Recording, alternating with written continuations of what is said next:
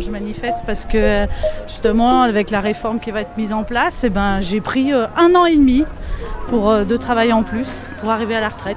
J'ai pourtant commencé à travailler à 20 ans, donc il y a un petit paquet d'années quand même, mais euh, je suis obligée d'attendre du coup les 64 ans pour arriver à avoir la retraite que je devais avoir. Je ne me suis jamais arrêtée. et voilà. La réforme Touraine, la réforme Macron, ils attendent même pas que la précédente réforme soit totalement appliquée pour euh, en engager d'une nouvelle. Donc euh, on voit l'âge reculer de, de mandat en mandat de président en fait. Il n'arrête pas de reculer. Donc. Vous écoutez le Micro Social, un podcast sur le travail et le droit du travail. Je suis Bernard Domergue, rédacteur en chef d'actuel CSE.fr du groupe Lefebvre d'Alloz. Le travail, en ce moment, paradoxalement, c'est surtout autour des retraites qu'on en parle. La réforme voulue par le gouvernement et que les députés examinent depuis le 6 février suscite une très vive réaction syndicale, avec une mobilisation unitaire et des manifestations partout en France, et avec une opinion majoritairement contre les deux mesures principales de ce projet de loi, le passage de 62 à 64 ans de l'âge légal de départ à la retraite et l'augmentation plus rapide que prévu de la durée de cotisation nécessaire pour une pension à taux plein. Ainsi, les personnes nées en 1968 devront avoir cotisé 43 ans, 172 trimestres, pour avoir une retraite à taux plein, soit deux trimestres de plus que prévu. Une génération dont seulement un tiers a eu le bac et qui a connu un très fort chômage dans les années 90. Chez les salariés qui manifestent, et nous les avons rencontrés à Paris, les conditions de travail et l'emploi des seniors sont au centre des préoccupations, ce qui n'étonne pas le médecin du travail Jean-Michel Sterdignac, secrétaire général du syndicat national des professionnels de la santé au travail, le SNPST. Nous, on est quand même un petit peu interloqués euh, de voir que, semble-t-il, pour le, pour le gouvernement, la pénibilité au travail, c'est une fatalité. Là, on prend le problème à l'envers. Je pense que si on veut que les gens puissent travailler jusqu'à un âge normal de la retraite et partir à la retraite en bonne santé, il faut améliorer de façon significative les conditions de travail et supprimer la, pénibilité là où elle existe. Je pense qu'il y a des expériences dans d'autres pays, que ce soit en Amérique du Nord, euh, États-Unis, Canada, en Allemagne, en Scandinavie, euh, qui montrent que c'est tout à fait possible. Hein. Voyons maintenant ce que disent les manifestants eux-mêmes. Bonjour, je m'appelle Géraldine, j'ai 51 ans et je suis prof de PS. Alors pour moi, les conséquences de la réforme, c'est qu'on rajoute 3 ans en plus des 64 ans, puisque comme on ne commence pas à travailler à, 60, enfin, à 20 ans, euh, on a commencé à travailler, enfin pour moi un peu plus tard, mais euh, j'avais un autre métier avant, mais la plupart de mes collègues, on commence à 23 ans, donc vous rajoutez 3 ans pour la réforme. Ça veut dire qu'on normalement, on serait obligé d'aller jusqu'à 67 ans si on veut toucher notre réforme à taux plein, notre retraite à taux plein. Et ça vous semble Impossible. Est-ce que vous pouvez vous présenter? Vous êtes dans un CSE, je crois Oui, oui, un CSE Perronneau-Jura, dans le, dans le Jura, bien entendu. Et euh, de, on est une 120 salariés. Votre prénom, c'est? Fred. Pourquoi vous manifestez aujourd'hui? Bah, Pour mon régime de retraite. Et surtout, d'autant plus que je suis dans une entreprise de transport et que dans le transport, on a un régime spécial. Le CFA, le congé de fin d'activité. Euh, donc euh, si euh, on repousse l'âge légal de deux ans, le CFA sera repoussé d'autant. Et pour vous, quelle serait la conséquence ben, Ce serait un départ à 59 ans. Donc quand on sait que la majorité des il y a un paquet de collègues qui n'arrivent même pas en retraite, et ça c'est les chiffres qui le disent, on, défend notre, on va essayer de défendre notre bout de pain. Quoi. Je suis Sylvain et je travaille à l'INSEE et je suis militant à Sud je sais que je serai concerné euh, comme les autres par l'allongement de la durée de cotisation, ça déjà. Après, pour l'âge de départ, bon, moi j'ai commencé à travailler assez tard, donc je ne serai pas parti à, 62, voilà. Donc, mais euh, voilà, mais je suis concerné par l'allongement de la durée de cotisation.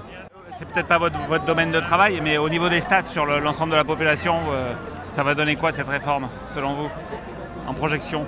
Bah, En projection, si elle, se met en place en projection, bah, on a la part, des, euh, la part de la population euh, de plus de 60 ans qui va continuer à augmenter. Donc ça c'est vrai. Mais euh, en fait, les prévisions du corps prévoyaient que sans cette réforme, de toute façon, les dépenses de retraite étaient à peu près stables autour de 14% du PIB. Donc déjà, en fait, ça veut dire que bah, la part qui revenait aux retraités, euh, bah, elle est baissée, puisqu'il y aurait plus de retraités en proportion, mais ils auraient la même proportion du PIB pour, les, pour les pensions de retraite. Donc là, cette réforme, elle va, elle va, bah, elle va accentuer justement la, baisse des, des, dépenses de retraite par rapport à l'augmentation de la population âgée. Christophe et je suis élu CSE euh, au niveau de la SNCF sur la région de Paris-Saint-Lazare. Moi je suis dans un métier en plus, euh, euh, je suis à, l'entretien du matériel donc c'est c'est assez pénible on va dire. Il y a, pas mal de, on, a d'ailleurs des, métiers à pénibilité avérée pour l'instant. et non effectivement on en a de plus en plus qui sont réformés. déjà même à partir de 50 ans, hein, on en a qui ont des problèmes de TMS, de ou des handicaps euh, carrément euh, suite à, suite à des accidents de travail. Et qui se retrouvent en invalidité, oui. Après, on ne travaille pas pour se, pour se ruiner la santé, quoi, non plus. Euh. Adèle Calais, je suis coordinateur force ouvrière pour le groupe Sanofi. Donc c'est à peu près 18 à 18 sites en France. 22 000, 25 000 salariés. voilà, donc aujourd'hui on est là pour la, pour la réforme des retraites. C'est quelque chose qui va impacter euh, très fortement la population senior chez nous, puisqu'on est senior à Sanofi à partir de 48 ans. On a très peu de mobilité sur cette partie de, 50 ans, c'est des stats officiels. On a une mobilité qui est proche de zéro, mais c'est parce que bah, la société euh, détruit l'emploi, pousse les seniors à l'extérieur. Donc les cadres chez nous ne veulent pas bouger. Par contre, la direction, elle est très claire avec eux. Vous avez plus de 50 ans, vous avez à peu près 20 ans d'ancienneté, il va falloir vous mettre en mobilité. Et il y a un accord GEPP qui a été, euh, qui a été mis en place. Force ouvrière n'est pas signataire de cet accord GEPP, puisque justement, il cible cette population avec un minimum de garantie. L'accord GEPP, il n'est pas fait pour ça. L'accord GEPP, il est pour faire de la transition au niveau des métiers, accompagner les gens à se former à des, à des nouveaux métiers. Avec un index senior, les choses pourraient-elles changer selon vous? Alors l'index, alors quand on parle de cet index euh, senior, moi je renvoie tout simplement à l'index sur la rémunération euh, homme-femme. Est-ce qu'aujourd'hui cet index est incitatif? Bah, Depuis qu'il existe, on assiste à des belles réunions, des belles présentations de la part de la direction. On fait que acter les 21% d'écart de, salaire qu'il y a chez, chez Sanofi. Et puis quand on passe à l'étape suivante, ben, l'action, qu'est-ce qu'on fait? Ah bah non, on n'est pas. Il n'y a aucune obligation. Voilà, on est, noté 94. Donc l'index senior, l'index senior, ça va être la même chose. S'il n'y a pas de, de mesures un peu plus, allez j'emploie le terme, coercitive on va dire. Euh, cet index, il va encore remplir ce qu'on appelle euh, le, le, bilan social que les entreprises doivent euh, présenter tous les deux ans. Mais derrière, la population senior, elle ne sera pas mieux traitée. Comment voyez-vous la, tournure des, événements entre le gouvernement, les manifs, les syndicats? Est-ce que les choses peuvent changer? J'espère. Je ne sais pas si elles vont pouvoir changer, mais je l'espère fortement parce que de tout ce, que j'ai pu entendre au niveau des, économistes et tout ça, ce n'est pas une réforme qui est fondée par rapport euh, euh, à, un, problème économique. Après, on nous la présente comme une réforme de l'égalité et notamment du féminisme. Et quand on voit que la plupart des femmes vont être à 67 ans, puisque là, beaucoup ont fait des études, beaucoup font des études, ou beaucoup s'arrêtent pour, euh, pour les enfants, je ne vois pas dans quelle, dans quelle mesure on peut parler de, de réforme féministe. Voilà, je suis un peu sceptique, très sceptique même. Euh, je suis persuadé que s'il y a réellement un rapport de force et si on bloque l'économie, le MEDEF, quand il, en aura, quand il aura plus de rentrée d'argent, il appellera Macron et ça s'arrêtera tout de suite. Ça, j'en suis persuadé. Là, le, rapport de force a l'air d'être assez enfin, vu le monde qu'il y a, il a l'air d'être assez bien parti. Pour moi, je regrette une chose, c'est que ce soit des grèves euh, viaducs, comme je dis. Parce que les grèves saute-mouton, on connaissait, mais là, les grèves viaducs, bon, voilà. J'espère que le gouvernement va, va faire des avancées, va peut-être changer.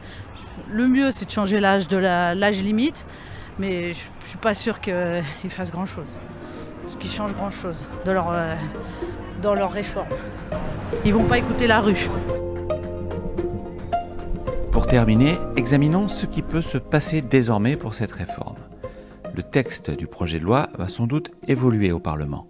La Première ministre a déjà ouvert la voie à un index senior obligatoire dès 50 salariés, avec une obligation de plan d'action en cas de mauvais résultat, voire des sanctions renforcées. Le 5 février, La veille de l'ouverture du débat à l'Assemblée, Elisabeth Borne a fait une autre concession sur les carrières longues cette fois.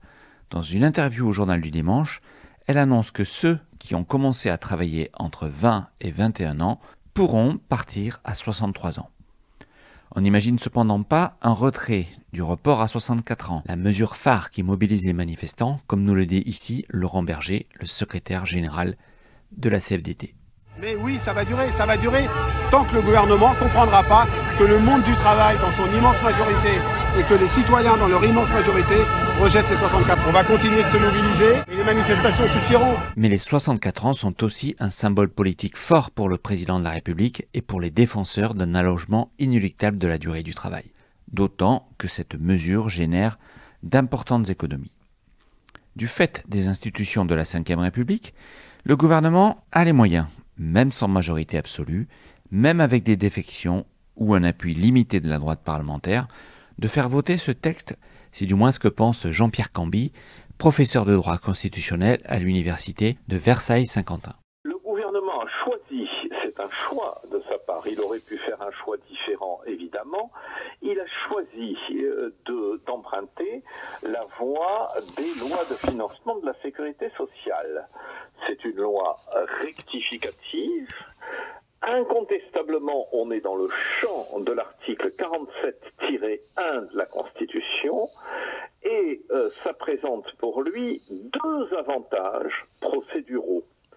Premier avantage procédural, les délais dans le cadre des lois de financement de la sécurité sociale, qu'elles soient initiale ou rectificative, le délai est limité à 20 jours entre le dépôt du texte et la fin du débat parlementaire, sinon le gouvernement saisit le Sénat qui a 15 jours.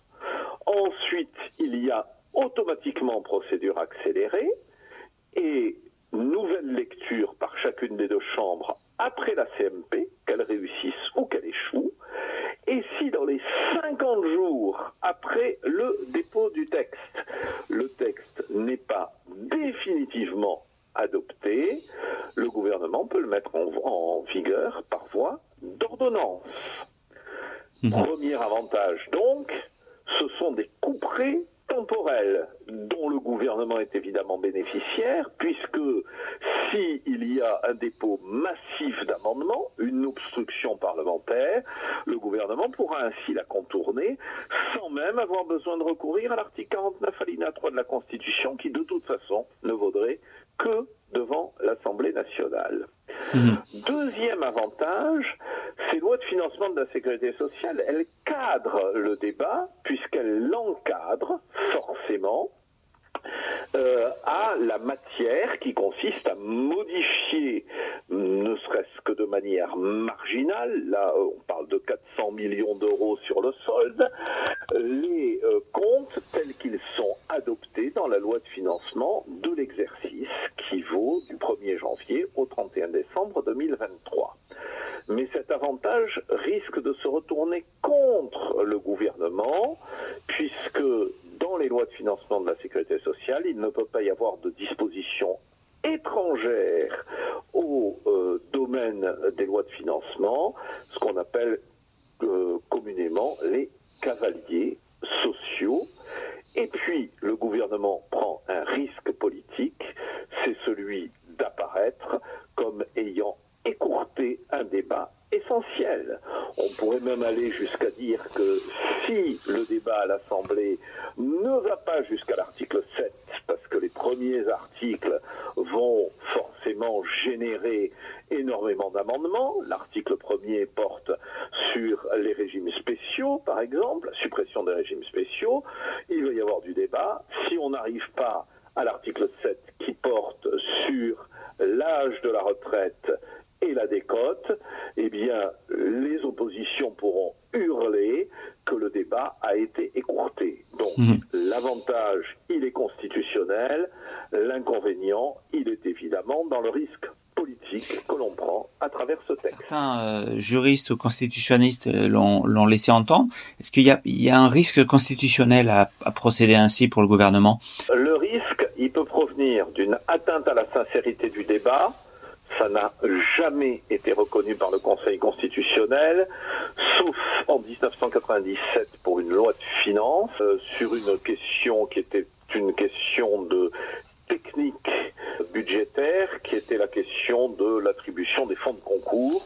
Et même là où le Conseil constitutionnel a dit qu'il y avait insincérité, il a simplement donné une injonction, donné ordre au gouvernement de revoir sa copie pour l'année suivante. Donc, je ne vois pas de risque sur la sincérité. Le euh, risque est plutôt là aussi d'ordre politique. Il n'était peut-être pas indispensable, il n'était pas indispensable de faire une loi de financement rectificative qui modifie à la marge l'exercice 2023, parce que c'est vrai que c'est à la marge, et l'essentiel de la réforme est raccroché à cela. Mais euh, c'est comment dire, euh, comment pourrait, pourrait-on dire, une distorsion constitutionnelle? C'est pas une inconstitutionnalité. Alors, quant au fait que euh, certains ont manié le thème de la nécessaire continuité de l'État qui pourrait, qui devrait justifier une loi de financement rectificative. Eh bien non, les lois de financement rectificative, elles sont prévues par la loi organique, euh, elles existent, donc le gouvernement peut le faire. Une fois encore, il n'était pas obligé de le faire, mais il peut le faire. Donc je ne vois pas de risque d'inconstitutionnalité globale, ni dans la procédure, ni dans le choix de ce véhicule. Le risque, par contre, il est évidemment politique, écourter le débat pour mettre fin euh, à euh, la pression populaire, c'est toujours prendre un risque politique. Du côté des organisations syndicales, le pari est également très incertain.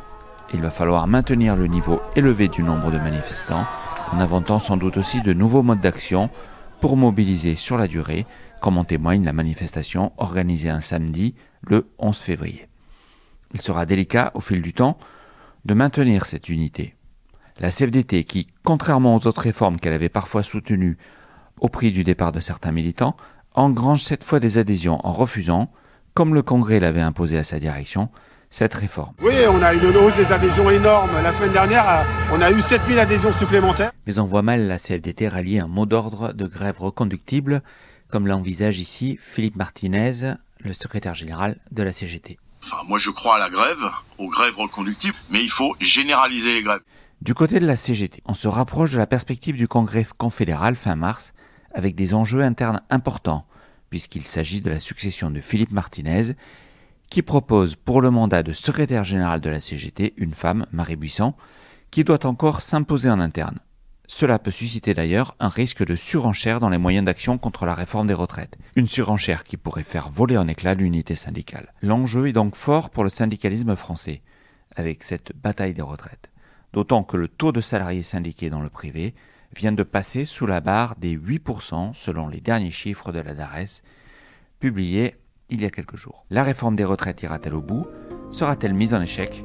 Comme disent les bons journalistes, une chose est sûre, l'avenir le dira.